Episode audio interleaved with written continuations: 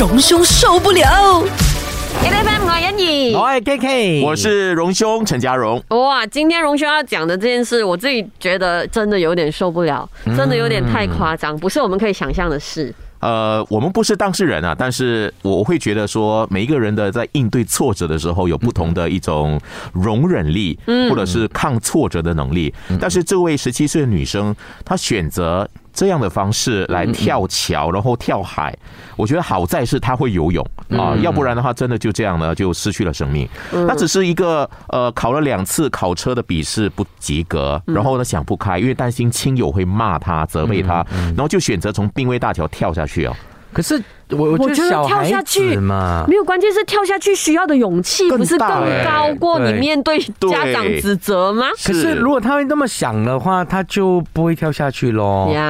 可是是就是我觉得小孩子嘛，因为小孩子都会把事情想得，他有两两个可能性，一就是想得呃过分的大，嗯把事情变成很大件事；另外一个呢，可能你知道有时小朋友哦，他也是有相当的那个 attention，那可能他会觉得哎这样子可能会比较有 attention 一下这样子，我不知道，就是我我我十七岁的时候也是有这样的心态嘛。哇，这个 attention 太大了，这个引起了社会资源，你找多少人去找他耶？因为你知道吗？就是有受害者的心态呀、因为一直当自己是受害者啊。OK，稍微讲一下那个情况，就是有一位十七岁的少女，因为呃考这个笔试不过关，就在这濒危大桥选择跳下去。可是呢，因为自己会游泳，结果就游到了一个沼泽地，红树林沼泽地，结果被困了两天，然后才被人家发现了救起来。然后被救起来，他就说是因为他考试考了两次都考不及格，所以呢觉得呃这个。照顾他的亲友一定会骂他，所以他一时想不开。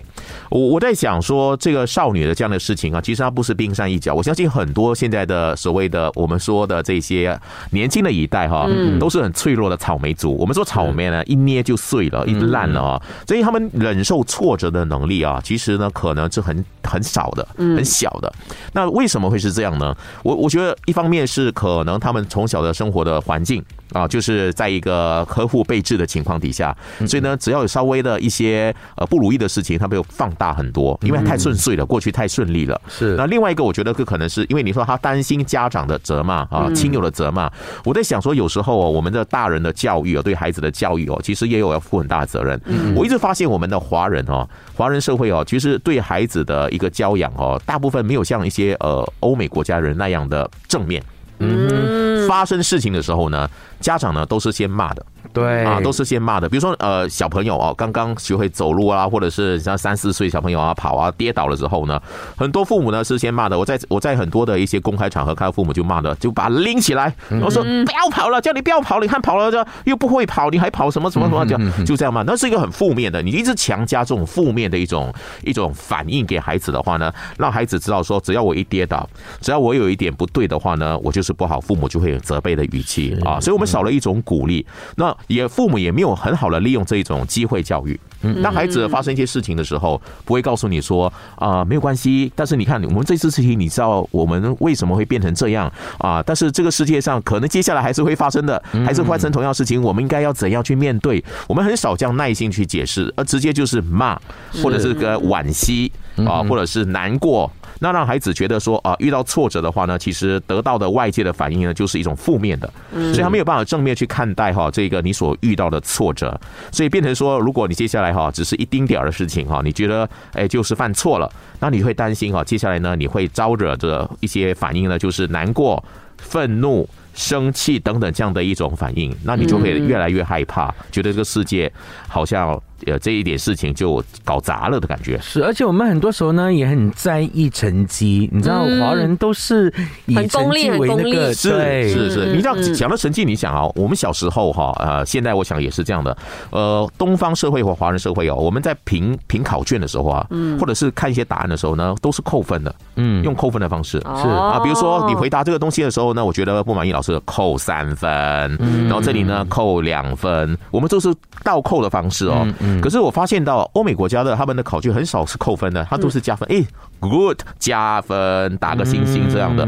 我们比较少呢，会用一种扣呃这种比较正面的方式去应对孩子的。我们都好像不鼓励，对我们好像是指责为主，对，不会去说赞美或者肯定他做的好的部分，我们只能放大他不好的部分。嗯，所以呢，孩子呢，永远都会一直在挫折的一个情况底下生活着，他的世界是充满挫折的。但是如果你没有用一个正面的力量哈去面对这个充满现实和挫折的世界的话呢，哎，其实他活得很辛苦的。所以只要有一件事情呢不如意的话呢，他觉得人生又来了。你看，又来一次证明我不行了。我活在这世上还有什么意义呢？这有一条桥，我跳下去吧。你如果是家长，真的要检讨一下你的女儿还是谁哦，宁愿跳海都不要面对你。真的，真的是我宁愿跳海，我也不想面对你。这是一个多大的否定？对对，这段关系。其实，在这个事情里面，我觉得好像呃，嘉荣说的，大家都是要检讨一下你过去其实是怎么样子教导这个孩子，然后你怎么去 produce 你自己的那个形象。嗯，这些全部都是应该是考量。那可是当然不是责备你哦，而是在这个时候真的需要反省一下。所以我希望说哈，这件事情呢，就让很多的大人们哈去了解你平时怎么去对待别人。也许你本身就是一个充满挫折感的人，嗯，你就会用你自己的挫折，希望我的下一代会变得比我更好。是，可是你用相同的，可能你上一代对你的方式去对你下一代，嗯，那你就会发现这是个恶性循环。是，那好在我在网络上看到很多人对这些事情回应是，大家都在安慰这个小女生。那大家安慰的方式说，没有关系，你考两次不及格，安哥我考八次他还及格。啊，我都活得好好的啊，真的，所以你要加油，大家都努力的比自己有多烂。